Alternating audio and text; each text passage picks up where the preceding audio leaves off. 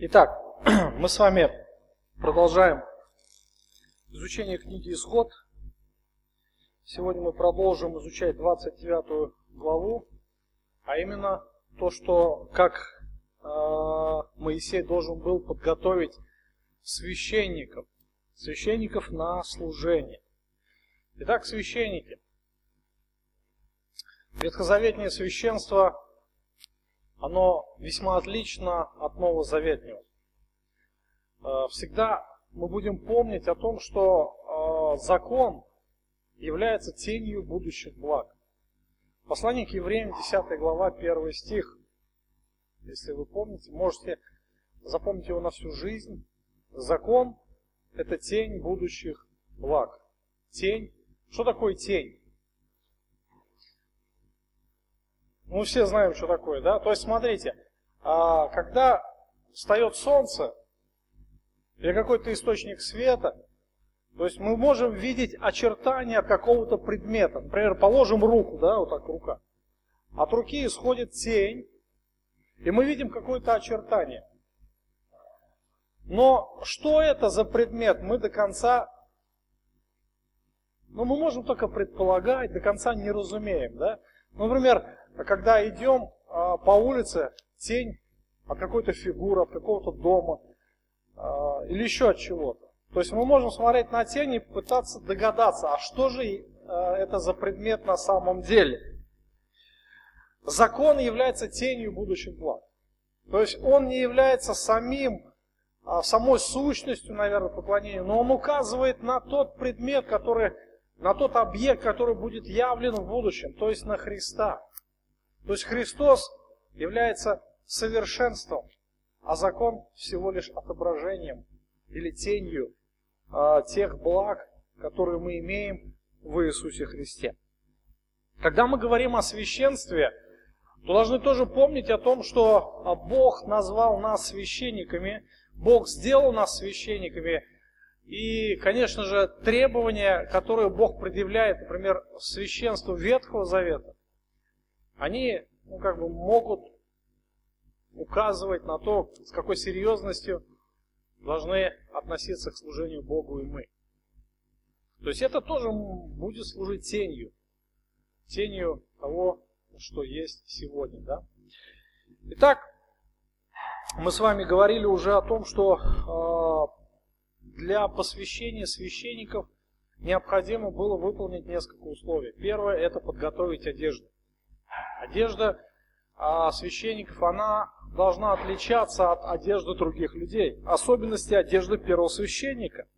Именно а, в этой одежде первосвященник мог входить во святое святых однажды в год.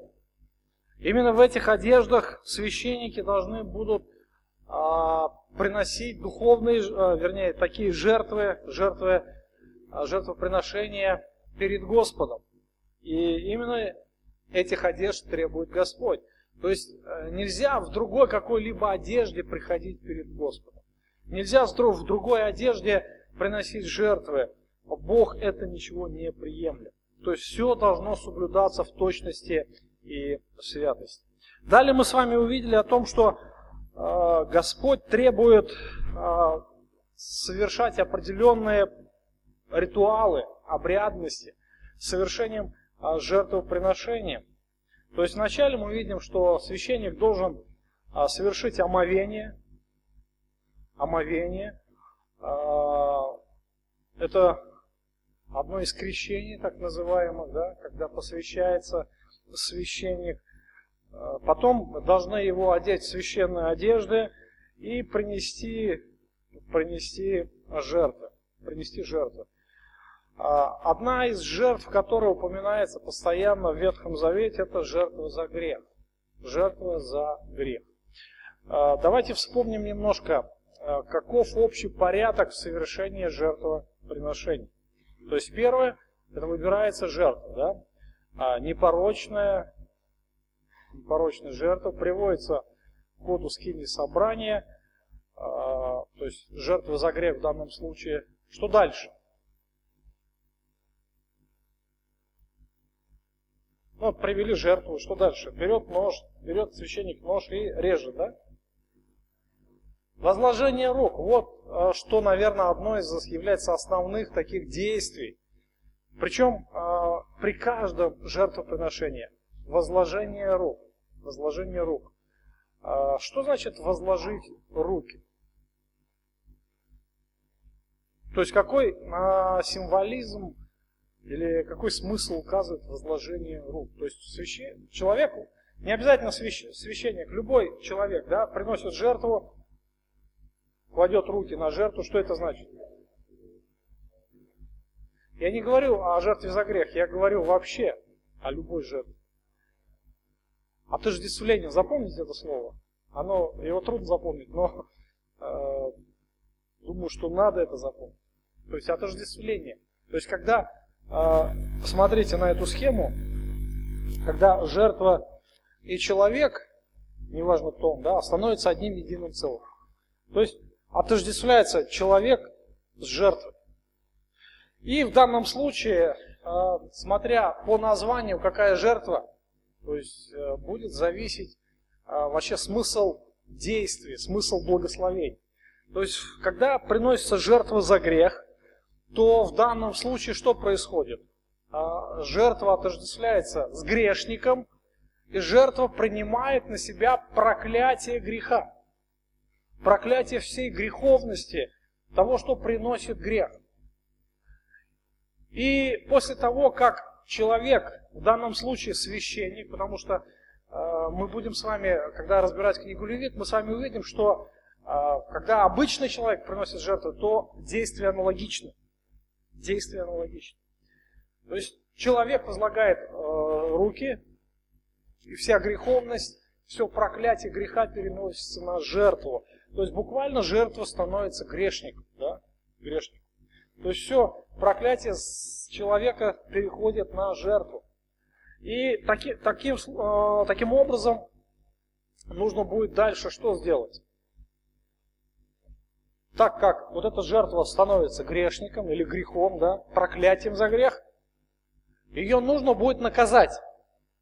А возмездие за грех – смерть. Смерть. То есть а, священник закалывает жертву, собирает кровь, кропит на жертвенник, собирает все вот эти внутренности, тук, почки, печень и так далее. И всю остальную жертву, плюс кожу, все, то есть, что есть, он выносит за стан. То есть его, эту жертву нельзя даже оставлять в стане. Почему? Она проклята. А в народе Божьем ничего не должно быть проклятого. Поэтому Бог дает четкие повеления, вынесите за стан. И там ее нужно сжечь всю. То есть огонь символизирует уже наказание. Когда ее приносят, э, режут, так сказать, горло, это символизирует смерть, а огонь – наказание, вечное наказание. И она должна быть э, сожжена, вся сожжена. Да? То есть э, за станом было место, проклятое место, где сжигались жертвы за грех.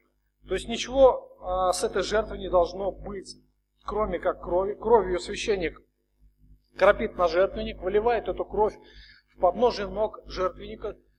Этим самым свидетельствует о том, что за грех вот этого грешника заплачено, принесена цена. Понятно, да? Принесена цена. Это помните, как а, я говорил, а, Пасха, идея Пасхи. Моисей, когда выводил народ израильский, помните, да? Что они делали? Они приносили агнца в жертву, собирали кровь и мазали косяки. Помните, да? Что происходило дальше? Почему Пасха? Пасха это когда ангел-губитель шел, он видел кровь, и он проходил мимо. То есть а, буквально Песах, прохожу мимо. Буквальное значение этого слова Пасха, прохожу мимо. То есть значимость Пасхи. Суды Божьи проходят мимо этого дома. Почему? Потому что там заплачено, там принесена жертва. Грех наказан. Поэтому все первенцы, которые были в Израиле, они остались живы. Но где не было крови, все первенцы погибли. От первенца скота до первенца человека. А, фараон тоже стал, как сказать, участником этих событий, тоже у него сын первенец умер. А здесь мы видим, что священник предстает перед Богом, кропит на жертвенник. То есть краплением а, засвидетельствовал о том, что жертва принесена за грех, заплачена. И в результате а, мы видим дальше следующее. Бог повелевает принести другие жертвы, двух агнцев. То есть за священника вначале совершается жертва за грех. Да? Приносится жертва за грех. Какое животное? Ай? В Писании какое животное? В книге Исход. Я имею в виду сорт. Непорочный, это понятно. Это так и так непорочно. Вол. То есть это бык. Такой огромный. То есть самое большое, да, из рогатых. Все остальные жертвы, они не такие большие. Вы понимаете, что Бог требует самого большого наказания. Это серьезная расплата. Бог с грехом не шутит, он очень серьезно относится к греху. Поэтому он и требует такой большой жертвы. Что дешевле, вала или овцу принести? Быка или, или там, корову или овечку? Что дешевле? Вот представьте себе, как по карману израильтян это было. Да? То есть все четко понимали а, важность этой жертвы. И Господь как бы показывает а, его требования, что с грехом не шутит. Очень важно здесь понять, а, как Бог относится к греху, как Бог грех ненавидит. То есть Он требует самой большой платы, да, то есть Он не закрывает глаза, Он требует вала. Очень серьезно. А далее Он требует принести а, двух а, баранов, да, или овнов, овечек. А, он берет другого овна, одного из овнов, и опять же, какое действие? Возлагает руки, так, да? Возлагает руки. То есть, опять же, что происходит? Какое слово я вам сейчас сказал? Отождествление. Запомните, да? Почему это так важно? А потому что, когда мы говорим о новозаветнем искуплении, вот это действие, да? Когда речь заходит об Иисусе Христе, то мы тоже отождествлены с Ним. Понимаете, да? То есть с Иисусом Христом мы тоже отождествлены. Он стал нашей жертвой за грех, Он взял наше проклятие но нам дал свою праведность. Вот когда мы говорим о жертве все сожжения, почему она называется таким образом, все сожжения? Она сжигается вся, полностью. То есть это полностью дар, который принадлежит Богу. Человеку ничего не остается. Это полностью жертва Божья. И причем, какая это жертва? А на какие две категории делятся жертвы в Ветхом Завете? Я вам говорил в прошлый раз, вспоминаем и запомним на будущее. Нет. Не две, там больше категорий, если мы так делим. А, там и есть посвящение, есть мирные жертвы, есть хлебные жертвы и так далее. Какие две категории групп или две группы жертв в Ветхом Завете? Нет, не так. Почти близко, но не так, как в Библии написано. А, жертвы, напоминаю, в следующий раз буду опять спрашивать вас. Буду ночью звонить вам, чтобы ночью знали, разбудили вас и вы знали. Жертвы приятны благоухание Господу. Понятно? И которые не являются таковыми. Приятное благоухание, это когда это жертва угодная, когда Бог наслаждается, это благоухает, его душа насыщается, он радуется. Понимаете, да? То есть вот э, жертва всесожжения к какой категории относится? Приятного благоухания, да? То есть это жертва приятная Господу. То есть а, все в этой жертве посвящено Богу. То есть буквально мы можем сказать, что человек выражает через эту жертву свое полное, абсолютное посвящение Господу. Полное и абсолютное посвящение. То есть я этим самым, этим самым исповедую, что я принадлежу Богу. По-другому никак. знаете, что интересная тенденция э, в современном христианстве? А Джон МакАртур даже книгу написал по этому поводу, благовествование Христова. Что некоторые говорят, что чтобы получить спасение, чтобы стать христианином, достаточно просто исповедовать Христа как Спасителя, но не как Господа. То есть, Он мой Спаситель, Он умер за мои грехи, это достаточно. Но не Господь в моей жизни. И это проблема. То есть, когда мы смотрим на ветхозаветные жертвы, а, мы видим, что здесь совершается как раз одна из жертв, жертва все сожжения. Все принадлежит Господу. То есть почему вот это важно, возложение рук? То есть жертва отождествляется с человеком. После того, как за грех заплачено, человек очищен, человек очищен.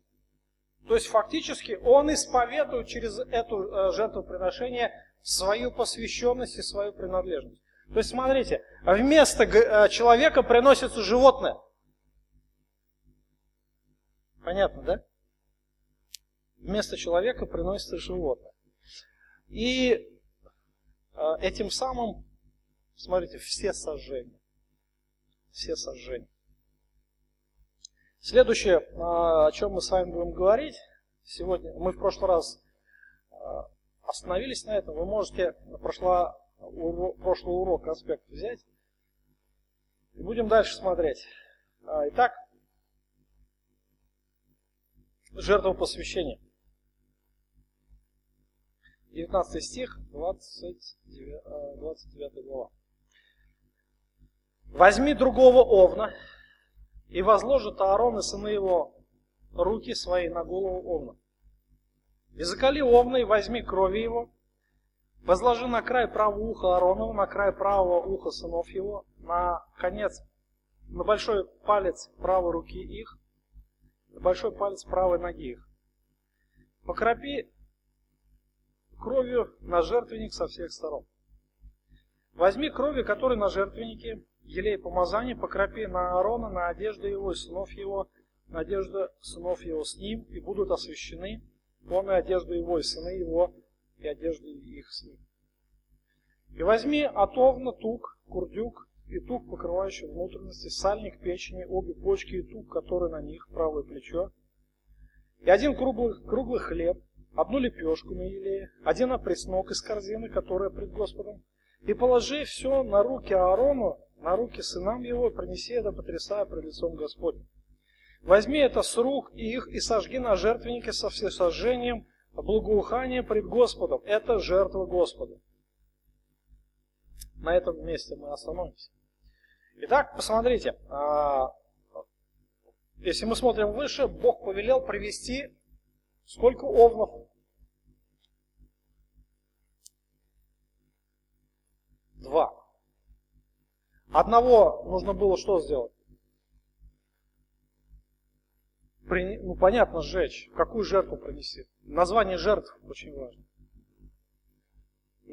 Да, во все сожжения одного принести, а другого, вот как раз а здесь мы читаем дальше а, с 19 стиха, возьми другого овна, да, то есть вот одного принесли во все сожжения, а другого, или его называют жертва посвящения, или еще здесь э, есть другое название мирная жертва.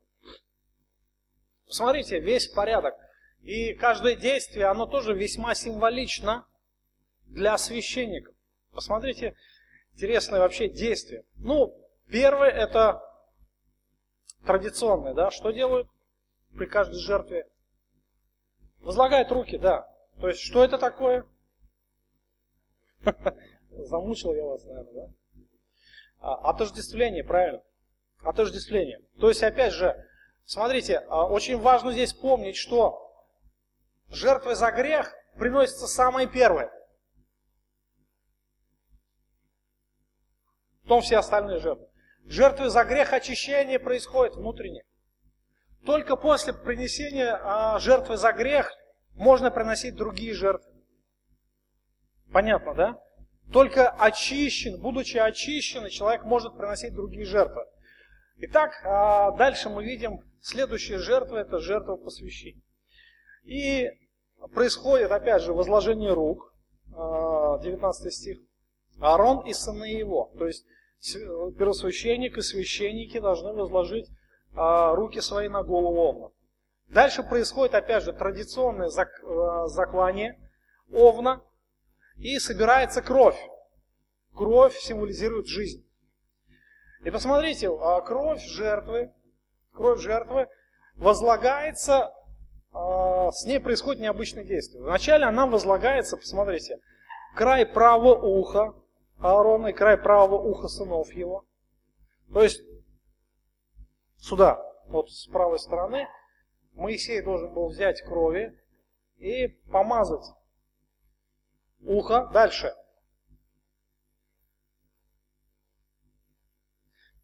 На большой палец правой руки. Где большой палец?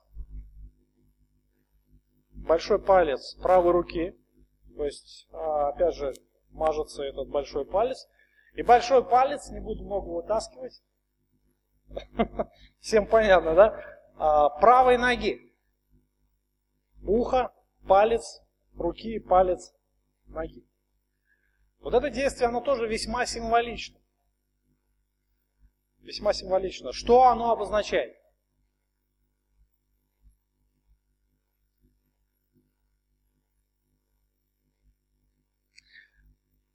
Все очень просто. Это, опять же, а, означает посвящение. Посвящение священства. Посмотрите, когда мы говорим о священстве Ветхого Завета, то священство было отделено от всего общества Израилева. Священники должны были соблюдать ну, большую, я бы сказал, святость. Да? То есть их жизнь должна была отличаться большим посвящением, чем жизнь всего остального народа. Священство было отделено, им даже не достался удел э, среди всех земель сынов Израилевых. И священники, они были более приближены к Богу. То есть Господь приблизил их к себе, больше никто. Из сынов Израилев не мог приблизиться к Богу. А, и вот здесь вот мы видим, что вот этот символизм при посвящении священства, да, он интересно указывает такие факты, что ухо – это то, что они должны будут слушать, то, что угодно Богу. Палец руки – это то, что руки должны будут делать, то, что угодно Господу. Это все связано с жертвами, да, с кровью. И ноги – это то, что будут ходить только там, где угодно Богу. Пред лицом Господним. Если бы Конечно, была бы возможность, Господь бы и на глаз бы кровь положил, но смотреть бы было тяжело, да, поэтому ухо, ухо здесь применяется. Сегодня мы слышали утром проповедь, да? Утром слышали проповедь, нет? Кто слушал? Все слышали. Имеющие уши слышат, да слышат. О чем там было сказано? Про уши, да, уши. А что уши должны слышать? Я не буду больше продолжать. Кому интересно, а, запись включите и послушайте, да, что угодно Господу. Итак, а, это своего рода символизм посвящения священства. То есть священники таким образом исповедовали перед всем народом и перед Богом, что их жизнь, она посвящена полностью Богу, на служение Ему для совершения жертвоприношения, для того, чтобы совершать священные действия и ходить пред лицом Его. То есть священники, от жизни священников зависела жизнь всего народа. Насколько священник был посвящен, настолько он мог и влиять на весь остальной народ. И мы знаем в истории Израиля на самом деле, когда священники были верны своим, а, своему делу, своему служению, народ благоденствовал. Священники не только верно исполняли а, то, что предписывал им Господь, но они еще и учили народ. Помните, по-моему, один из царей был, на которого Иосиф, да, в пятилетнем возрасте его поставили. И его под опеку взял священник. Священник. И под влиянием этого священника произошли реформы в стране. Очень сильная реформа. Именно в том плане, чтобы, что народ э, больше поклонялся Господу, отошли от идолов. Но потом, когда влияние священника угасло, опять начались проблемы. Мы видим э, в Ветхом Завете немало обличений среди священства, когда они отходили от своих прямых обязанностей, когда они огнались за мздою неправедной. То есть они искали не того, чего хочет, требует Господь. И мы видим все это прямым, а, как бы сказать, следствием являло, отражалось на народе. Они переставали учить народ, и в результате народ погибал. То есть а, получал проклятие Божие. А мы видим, например, в книге Еремея, в книге Иезекииля обличение священства, в книге Малахии, где Господь напрямую обращается к священнику. И это очень серьезно. То есть вот эти действия, а, которые должны были совершаться при посвящении, они должны были как раз указывать на ту роль, которую должен был нести священник. Итак, а, понятно, да? Ухо, большие пальцы а, правой руки и ноги. И дальше покропи кровью на жертвенник со всех сторон. То есть это же кровью кропилось на жертвенник. То есть это было свидетельство перед Богом о посвящении на священство. Да? О том, что их теперь жизнь, она принадлежит абсолютно целиком и полностью Богу. И теперь посмотрите далее. Возьми крови, которые на жертвеннике, елей помазания, и покропи Аарона и на одежду его, и сынов его, на одежду сынов с ним, и будут освящены он и одежда его, и сыны его, одежды, и их с ним. То есть, опять же, здесь происходит обратное действие. То есть, это действие со стороны Бога, то есть, со стороны жертвенника берется кровь. Обратите внимание, не просто кровь, но она смешивается с чем? С елеем. А елей, это мы в прошлый раз с вами говорили, что символизирует? Действие Святого Духа. То есть, это то, что а, должно было совершаться Духом Святым. То есть, елей – он символизирует э, действие Святого Духа. То есть вот эта кровь а, очищения или а, кровь освящения должна будут а, побрызгана на Аарона, на сынов его и на одежды их. Мы видим, что Господь говорит, они будут освящены. Что значит осветить, освещаться? Отделение, да? То есть мы хорошо понимаем этот термин, отделить от чего-то для чего-то, для кого-то. Да? То есть фактически э, священники были отделены от народа для служения Богу. От народа для служения Богу. То есть этим действием как раз э, должно будет засвидетельствовано об их принадлежности теперь к скине собранию. То есть они должны будут а, теперь нести непосредственное а, служение в скине. И это свидетельство Божье для всего народа. То есть то, что Бог их будет принимать, Он будет принимать их жертвы, их действия. Они, а, больше ник, ник, никто не должен подходить только священники. Итак, а, дальше посмотрим. Интересное действие, которое происходит дальше. То есть вначале а, приносится жертва посвящения, но теперь священники должны будут приходить перед Господом. Но, а как прийти перед Богом? А нельзя приходить к Богу с пустыми руками. То есть нужно Богу что-то принести, какие-то дары, какие-то приношения. И вот здесь мы видим интересное действие, что Бог повелевает Моисею, чтобы он наполнил руки Аарона. Он наполнил руки Аарона, чтобы не Аарон сам искал, что ему там принести, да, но чтобы Моисей, вернее Бог через Моисея наполнил руки Аарона. 22 стих. Возьми отовно, тук и курдюк, тук, покрывающий внутренности, сальник с печени, обе почки и тук, которые на них правое плечо, один круглый хлеб, одну лепешку на еле, один опреснок с корзины, которая пред Господом. То есть, посмотрите, целая а, такая, знаете, а, то есть масса таких вещей, да? И хлеб, и жертву, там, часть жертвы надо будет, и все эти внутренности, все, все, все. И вот надо это все положить на руки Аарону. То есть Аарон должен поставить руки так, чтобы это все удержать.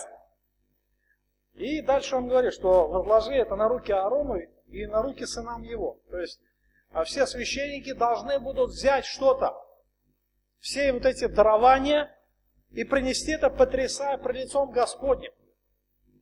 То есть, другими словами, а, потрясать это значит привлечь его внимание. То есть Бог должен обратить внимание на эти жертвы. Он должен будет принять эти жертвы. И смотрите, следующие действия, они приходят с этими дарами. Откуда они взяли эти дары? Моисей дал, да? Моисей дал. И следующее действие Моисей забирает. 25 стих. Возьми это с рук его и сожги на жертвеннике со всесожжением благоухания пред Господом. Это жертва Господа. Итак, что это за жертва? Две категории. Жертва приятного благоухания.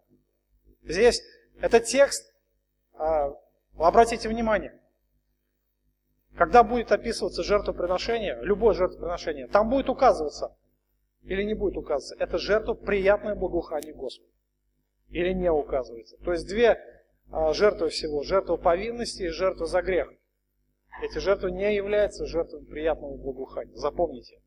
Остальные это приятное благоухание. Смотрите, а что происходит.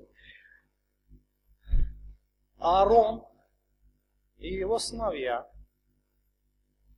должны будут принести дары перед Богом. Какие дары? Благоугодные. Те, которые именно Бог принимает. Не просто, вот, помните, Каин и Авель. Помните, да? Историю. Мы с вами изучали этот момент. Если кто-то не слышал, вы можете опять же зайти на сайт или на страницу группы контакт. И там это все есть. А два человека принесли жертвы. Каин принес от плодов земли, Авель принес от первородных стада своего. Смотрите, а, мы видим а, два человека, которые поклоняются Богу. Но есть одно большое но. Что-то произошло, то есть а, произошло разделение. Бог одни жертвы принял, а другие нет. Что произошло? Одни жертвы угодны Господу, а другие нет. Вот вся проблема. Вы понимаете, что Бог принимает только те жертвы, которые благоугодны Ему. Вот самое важное. То есть, когда мы говорим о нашем поклонении Богу, то мы должны очень ясно понимать, что Бог принимает то поклонение, которое благоугодно Ему, и отвергает, которое не угодно. Вы знаете, что сегодня весь религиозный мир поклоняется Богу. Даже мы можем говорить о христианском религиозном мире. Но каково это поклонение перед Господом? Какое поклонение Бог принимает? Мы можем видеть хороший пример а, из жизни израильского народа. Израиль приходил, Бог говорит, не приходите. Ваши жертвы, говорит, ненавижу. Вообще ненавижу, не могу терпеть, говорит. я, говорит, уже все, уже устал от всего вот этого религиозного спектакля. Зачем вы, кто вас заставляет сюда приходить, топтать мои дворы? Книга Исаия, первая глава. То есть Бог не принимает жертвы которые ему не угодны. А, посмотрите, вот здесь вот интересно, как раз вот а, в этом действии, а, когда священники посвящались на служение, мы видим интересный акт. Именно в этом и есть суть поклонения. Бог принимает жертву из рук Аарона и его сыновей. Какие? Какие? Которые дал ему Моисей. И потом, который забрал же опять. Да? Так, да? Интересно? Другими словами, Моисей, ой, Аарон и его сыновья ничего не должны приносить чуждого. Именно они получают от Бога то, что должны Богу же и отдать. Понимаете, какая вещь странная? То есть Бог благословляет их теми дарами, которые они должны Ему же и принести. То есть только Бог. То есть Бог наполняет их руки, и эти дары они должны будут принести в жертву. Мы видим, что а, Бог повелевает Моисею как раз наполнить руки Аарона. Моисей олицетворяет собой самого Бога, то есть он выполняет вот эти посреднические функции. Так, забыл, про, а, кто там это посредники у нас? Посредники, кто у нас? Между Богом и человеком. А, священники, пророки, спасибо. Священники, пророки. Моисей кем был? Священником? Пророком, да? А Аарон? Священником. Все, разобрались. Молодцы. Помните. А пророк выполняет посреднические функции между человеком и Богом, чьи интересы он представляет? Божьи, да? То есть он от лица Бога выступает перед народом. И вот в данном случае мы не видим, чтобы а, Моисей а, был как-то посвящаем, да? Нет, он был, был просто призван. Пророки именно призываемы были Богом. Это избранные люди, которым Бог, которых Бог призывал и говорил, иди и говори, иди и делай. И Моисей а, был как Бог для Аарона. То есть он выполнял эти посреднические функции. И буквально Аарон от лица Бога в лице Моисея должен был принять дары и отдать их, эти же дары Богу. Понятно, да? То есть, когда мы говорим о новозаветнем служении, это вот интересный символизм, опять же. Мы можем служить Богу каким образом? Дарами Святого Духа. Дарами Святого Духа. Очень насущная тема. Мы на служении братьев в этот раз, в эту среду, говорили о служении даров. именно то, что э, Господь дает каждому из нас тот дар, необходимый дар, которым мы можем служить. Все остальное это будет человеческое. Помните, Иисус сказал, без меня не можете делать ничего. Но что-то мы можем делать без него, так ведь, да? Очень много можем. Я раньше вообще не понимал этот текст. Ну, я же могу что-то делать без Христа. Ну, конечно, могу. Только вопрос, а примет ли все твои вот эти вот действия, дарования Господь? Будет ли это угодно Ему? Конечно, нет. Вот в этом вся проблема. То есть все, что без Бога, не исходит от Его благодати, Бог не принимает. Бог не принимает. Вот поэтому, вот поэтому жертва Каина была отвергнута. Жертвы израильтян были отвергнуты. И все, что а, не исходит от престола Божьего, оно будет отвергнуто. Книга а, Левит, 10 глава. Священники были умершлены, сыновья Аарона, потому что принесли не от Господа, чуждого огня взяли. Поэтому очень важно помнить о том, что а, поклонение Богу, оно должно исходить от самого Бога. То есть то, что Он говорит, мы должны быть, опять же, а, действовать в соответствии с Его истиной. И служить именно тем даром, который Он дал. Это очень важно. И священники, они должны были также совершать эти функции. Аарон должен был наполнить их руки а, определенными дарами, дарами, и эти же дары они должны были принести Господу на жертву. И должны сжечь их. Понятно, да? Ничего не понятно.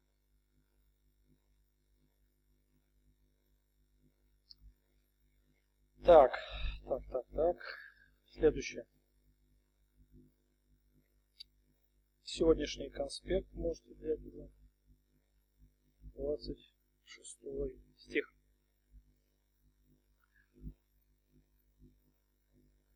Возьми грудь, отов на вручение, который для Аарона принеси и ее потрясая пред лицом Господним. Это будет твоя доля. Освети, освети грудь приношения, которая потрясаем была, и плечо возношения, которое было возносимо, отов на вручение, которое для Аарона и для сынов его.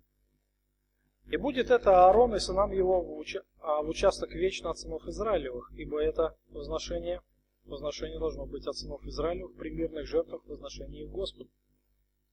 А священная одежда, которая для Аарона перейдут после него к сынам его, чтобы в них помазывать их и вручать им священство. Семь дней должен облачаться в них священник из сынов его, заступающий на место, которое будет входить в скинию собрания для служения в святилище. Овна же вручение возьми и свари мясо его на святом месте. И пусть едят Аарон и сыны его мясо овна этого из корзины у двери скини собрания. И через это совершено очищение для вручения им священства, для посвящения их. Посторонний не должен есть этого, ибо это святыня. Если же останется от мяса вручения и от хлеба до утра, то сожги остаток на огне, не должно есть его, ибо это святынь. А, и поступи с Аароном и сынами его во всем так, как я повелел тебе в семь дней наполняй руки их. Итак, а, мы видим дальше, а, что происходит. После того, как было совершено вот эта жертва посвящения, да, как после того, как были помазаны ухо, пальцы, да, на ногах, на руках, а после того, как было совершено окропление, после того, как а, Аарон должен был получить дары, и, после того опять отдать для сожжения, после того необходимо было совершить совместную трапезу. Это, наверное, самое прекрасное что было у священника. Другими словами, а, это своего рода как празднование. Празднование а, события, такого масштабного события, которое было тогда совершаемо. То есть, когда, например, заключается завет или сделка какая-то, да, совершается банкет на предприятии. Два, две компании – после совершения сделки завершается этим все банкетом. То есть празднование. Да? Это событие отмечается. И это было в обычае э, в древние времена. Мы помним, например, когда в книге Бытие завет Иакова с Лаваном, помните, да? Было празднование. Например, завет, брачный завет. Совершается соглашение, между мужчиной и женщиной. И потом все празднуют. Брачный пир. То же самое. А помните старейшины на Синайской горе, когда Бог дал заповеди? Мы с вами говорили об этом, читали. И они видели Бога, не умерли. Они все кушали вместе с Ним на Божьей горе.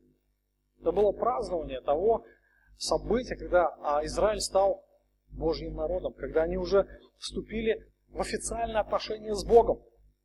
И вот здесь, после того, как а, будет совершено вот это, а, все вот эти формальности, будет заключен своего рода завет между священством между Богом.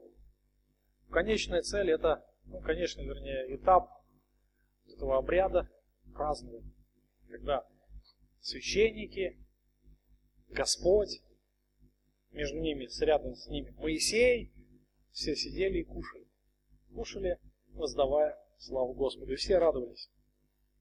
И мы видим, что а, Моисей, а, тоже как участник а, данного действия, он тоже имел свою часть от этих жертв. То есть, когда приносилась мирная жертва, опять же, в книге Левит это будет очень подробно описано, мы с вами будем это изучать, то при принесении вот этих жертв, там, и были еще хлебные жертвы, часть отдавалась священству. Часть отдавалась священству. И священники, они должны были получать именно ту часть, или это была их доля от их служения, это, было, это был их заработок, это то, что они а, вкушали. Это то, что кормило их семью. И это была награда от Господа для них. Посмотрите, а, здесь 26 стих написано. Возьми грудь отов на вручение. То есть вот овен, овен, овечка приносит мужского пола, да? То есть первое, первый овен, там же было два, да? Первый куда возносился? Всесожжение. Всесожжение. Второй, второй вот как раз был овен а, вручения. У него отрезалась грудь. И вот эта грудь, она а, была отдана Моисею.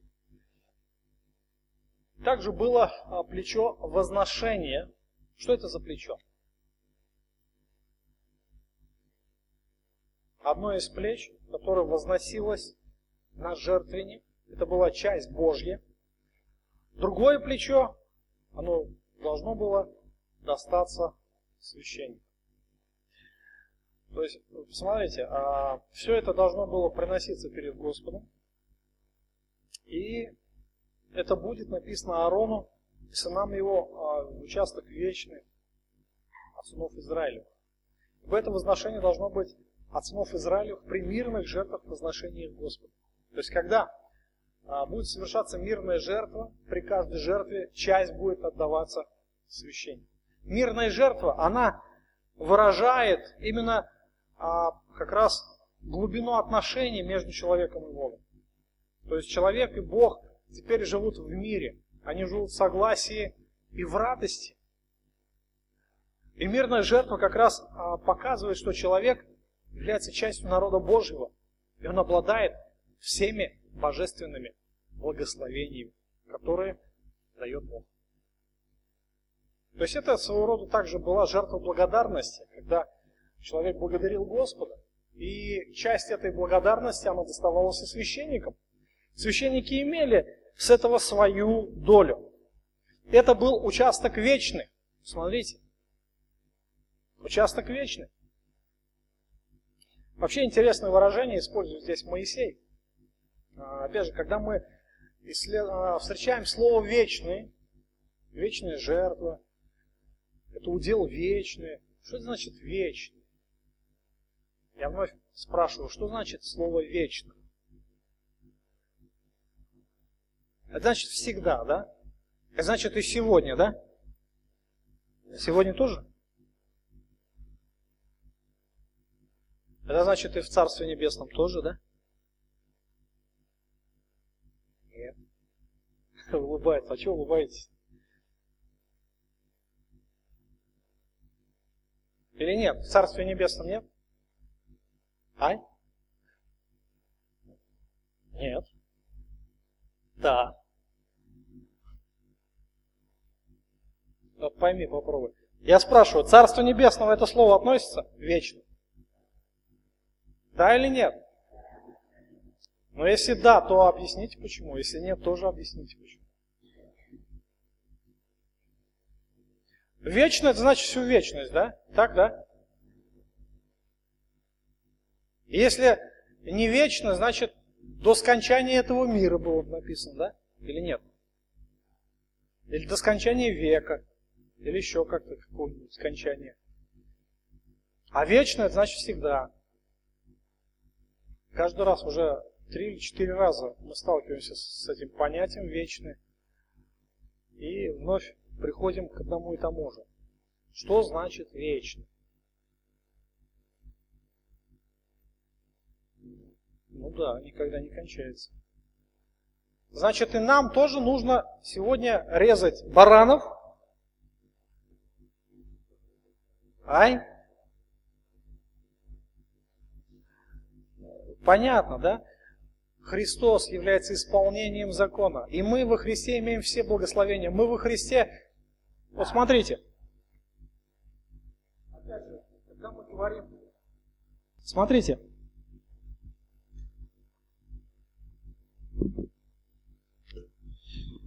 Интересно, у нас сегодня получается евангелизация. Говорят, приди к Богу, скажи, Господи, прости, Он тебе все простит. Кто так благовест? Или говорят, повторяй за мной, Господи, я грешник, прости меня. Да здрасте, православные. Я вам сколько угодно любых там баптистов и прочих истов приведу, которые так делают. А как вы думаете, Бог простит? Нет. При таком раскладе. А почему не простит?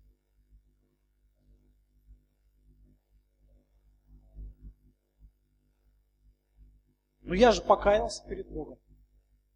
А вы не смеетесь? Вы знаете, я очень часто сталкиваюсь и с нашими даже членами церкви. Спрашиваю, тебе Бог грехи простил? Он говорит, да. Я говорю, а почему? Я же покаялся. И это не смешно уже. Посмотрите, когда мы говорим о нас, когда мы говорим о нашей вере, мы, да? И нашей вере во Христа. Когда Иисус вышел на служение, Иоанн Креститель что сказал? Вот агнец, который берет на себя грех мира. Агнец. Ягненок. Смотрите. То есть, подразумевая веру во Христа, вот евреям это было очень легко понять. Сущность жертвы, потому что они в этом с молоком матери это все впитали. Для нас это очень сложно, поэтому нам необходимы вот эти изучения. Смотрите, а когда мы говорим о вере во Христа, то мы должны ясно понимать, что когда речь заходит о жертвах, первое, что происходит? Возложение рук. Отождествление. То есть то, что мы отождествляемся с Иисусом Христом. То есть это является совершенной жертвой. И когда вы будете уже читать послание к евреям, вы очень хорошо будете понимать а, сущность того, о чем написано, потому что а, мы сейчас проходим как раз вот эти темы жертвоприношения. Смотрите, что происходит. А Христос взял на себя наше проклятие. Наше проклятие. И с другой стороны, Он дал нам свои благословения.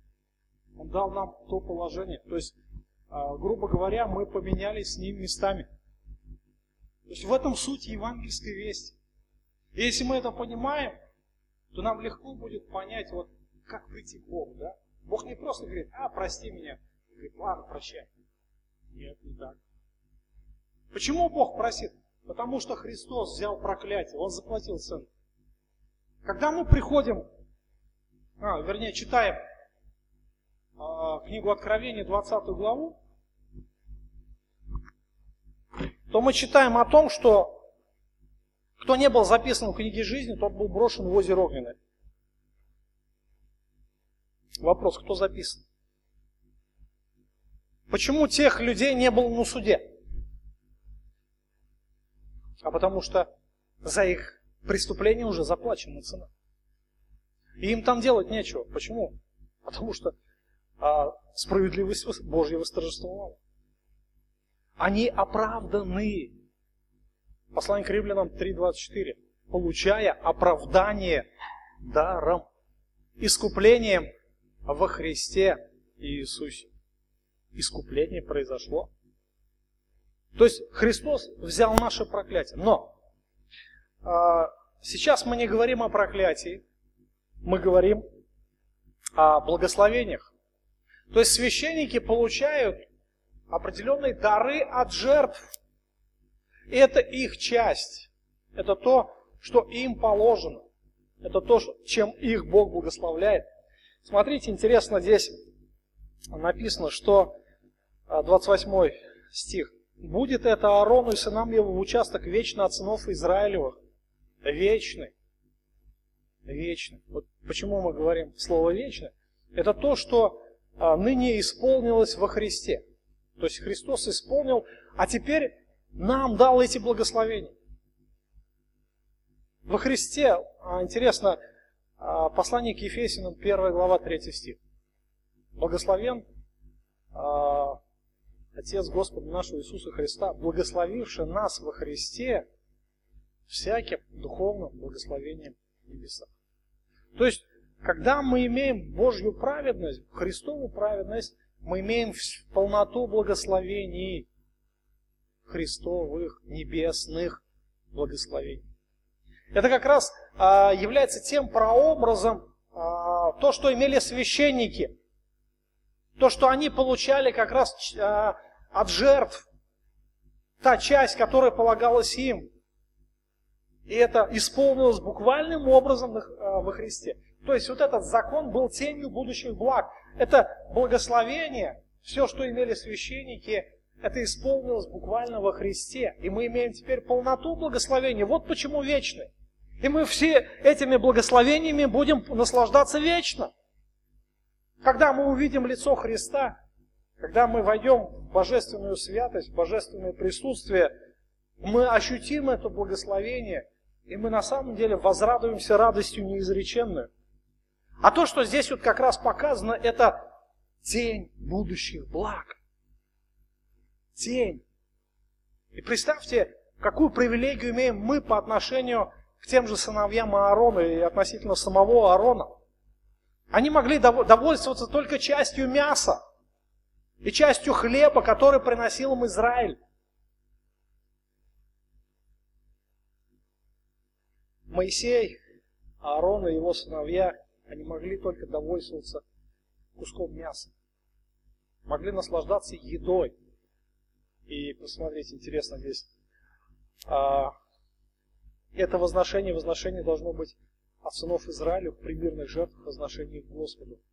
То есть а, это вечный участок. Изра... А, священство не получило удела, да, участков своих. Бог говорит, я ваш удел. Я вас буду питать, я вас буду кормить, я вас буду благословлять. И это как раз является часть жертв, является частью а, священников. Да? Это то, что принадлежало священникам. Это то, что могли, чем могли священники наслаждаться. А, мы читаем о том, что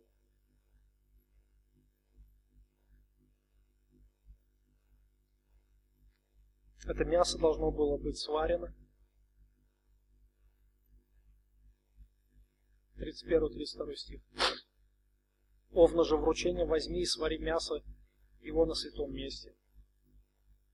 И пусть едят его Аарон, сыны его, мясо овна из корзины двери скини собрания. Ибо через это совершено очищение для вручения им священства и для посвящения их. Посторонний не должен этого мяса есть, ибо это святыня. Если останется от мяса вручения и от хлеба до утра, то сожги остаток на огне и должно есть его в эту святыню. То есть это то, а, та часть, она названа святыней. Это то, что должны были принести, принести израильтяне. То есть это часть а, даров израильтян для Господа, она должна даваться священнику. То есть Израиль Израиль должен был заботиться также о благосостоянии священства. Об этом Бог говорит очень много в Ветхом Завете и в Законе. Мы с вами будем касаться этих мест. Если пройдем все пятикнижие, мы с вами это увидим невооруженным глазом. И мы видим, что а, израильтяне как раз приносят жертву, и часть этих жертв остается священником. Нельзя было вкушать это другим людям.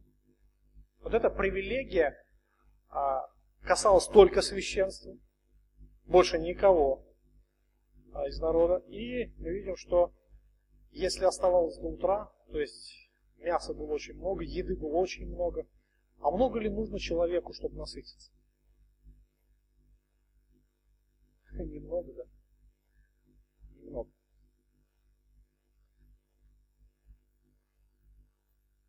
Вы знаете, вот а, когда в столовую приходишь, обычно берешь того, того, того понемножку, да? Все кушали в там, рестораны, столовые. И берешь столько, сколько съешь обычно. Да?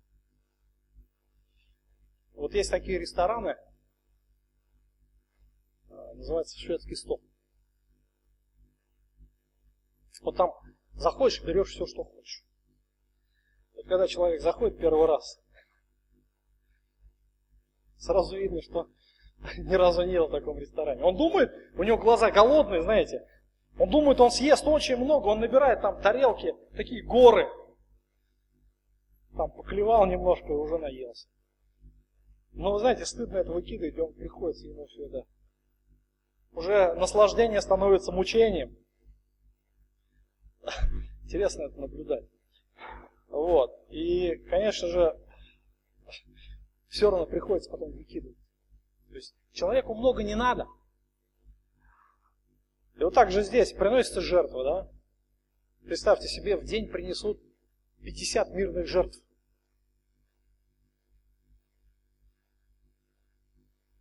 И вот священники должны будут сварить себе кушать там. Сварили, покушали, порадовались. Вот, и много ли на это надо священнику? Да нет, немного. Но у них не было холодильников. Израиль это жаркая страна, в любом случае. И если это оставалось до утра, оно могло быть испорчено. Да? А, черви могли завестись, там, могло протухнуть. В общем, Бог говорит, это святыня. Его нельзя никуда девать. Чужим это нельзя кушать. Куда его девать? Только Богу отдать обратно, да? Это надо будет сжечь. Ну, такой простой порядок. А, что еще здесь? А, священная одежда, которая для Аарона перейдут после него к сынам его, чтобы в них помазывать их вручать им священство. Семь дней должно облачаться в них священник и сынов его, ступающий на место, которое будет сходить с кинью собрания для служения во святилище. То есть священные одежды, они должны будут сделаны из прочной ткани. И а, это должно будет передаваться из поколения в поколение. То есть на долгие времена. Ну, конечно же, я верю в тот факт, что священные одежды, они менялись. Думаю, что, наверное, на первосвященниках времен Иисуса Христа уже не было той одежды, которая была у Моисея и Аарона, так, да? То есть прошло очень много времени, больше тысячи лет. Представьте себе, а, вернее, полторы тысячи лет.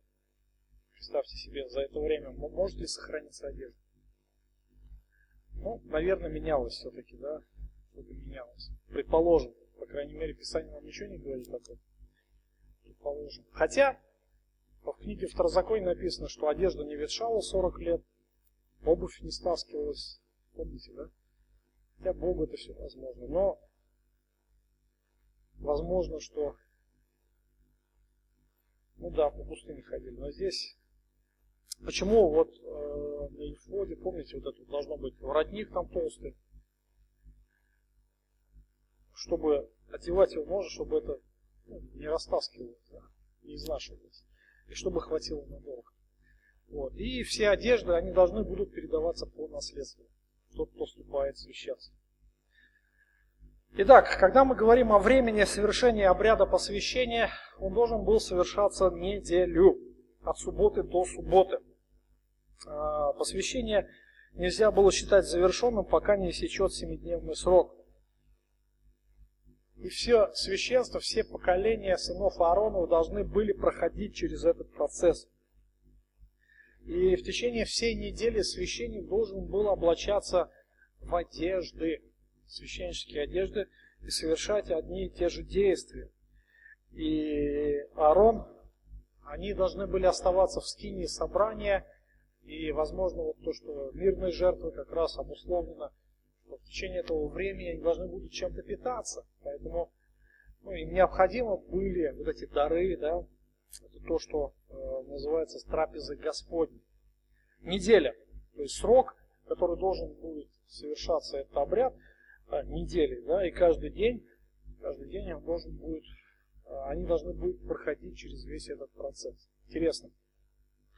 36-37 а, стих разберем и, наверное, остановимся. В следующий раз продолжим, если нам Бог позволит.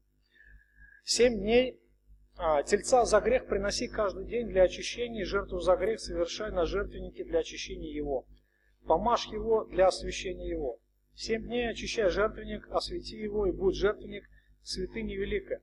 Все прикасающееся жертвеннику осветится. Все касаемо жертвеннику осветится.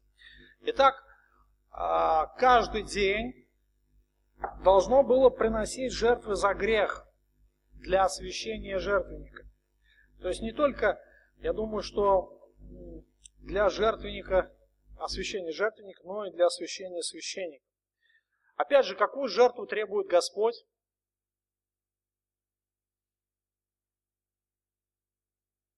Шестой стих. Тельца. Опять тельца берется, да? Телец. А, самое большое крупнорогатое животное. И его нужно будет принести жертву за грех. То есть здесь не описывается уже сам подробно обряд, то есть он аналогичен, везде он будет аналогичен. То есть что нужно было сделать? Сложить руки, заколоть, собрать кровь, собрать внутренности, а остальное вынести за стан и сжечь. То есть, посмотрите, а, кровью покропить там жертвенник, вылить под ножью, то есть все те же самые действия. И причем каждый день, 7 дней. 7 дней. И смерть животного очищала жертвенник. И все, что, говорит, к нему прикоснется, будет осветиться, да? Будет освещено. Что это значит, опять же, осветиться? Все, что к нему прикоснется.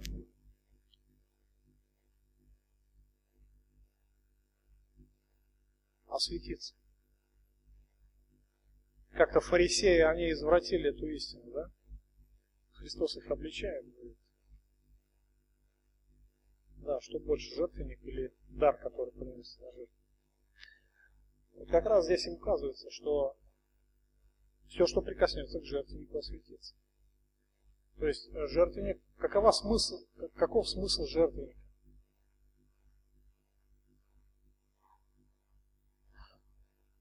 Он сжигает, да, сжигать, сжигать.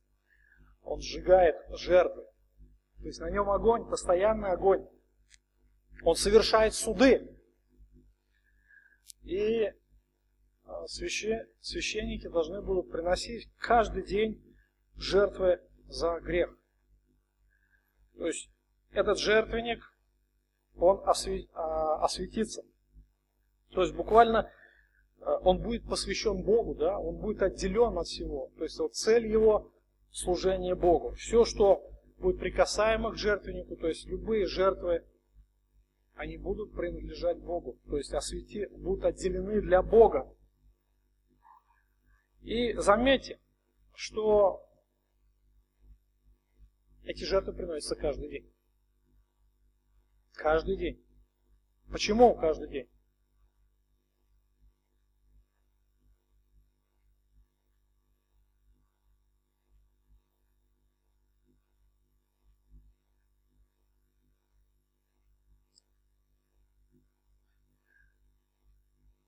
Вас в конспектах написано, второй абзац. Каждодневное приношение жертвы за грех свидетельствовало, что эти жертвы были несовершенны и, соответственно, не могли сделать совершенным приходящих. В противном случае совершение жертвоприношений прекратилось бы, как утверждает автор послания к евреям в 10 главе. Поэтому необходимо было ожидать а, явление лучшей совершенной жертвы.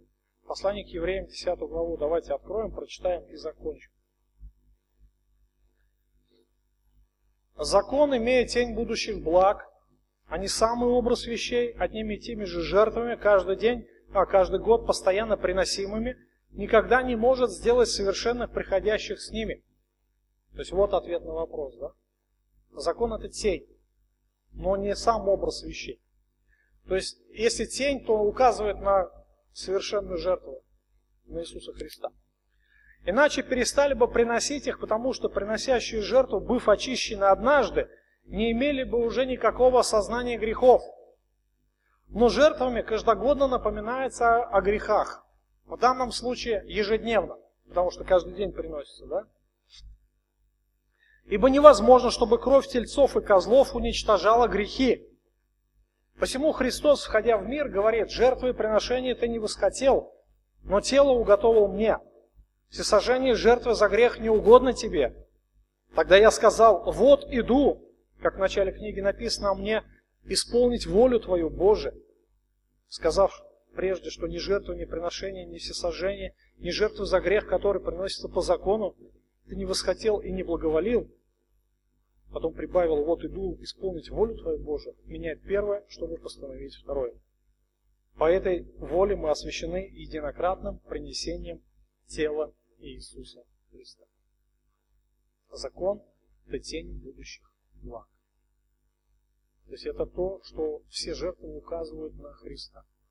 И то, что они приносятся каждый день, этим свидетельствует, что они несовершенны. Что они не могут сделать совершенным приносящим. И то, что жертвами каждый день в данном случае напоминается о грехах. Каждый день. Итак, а, жертва тельцов и козлов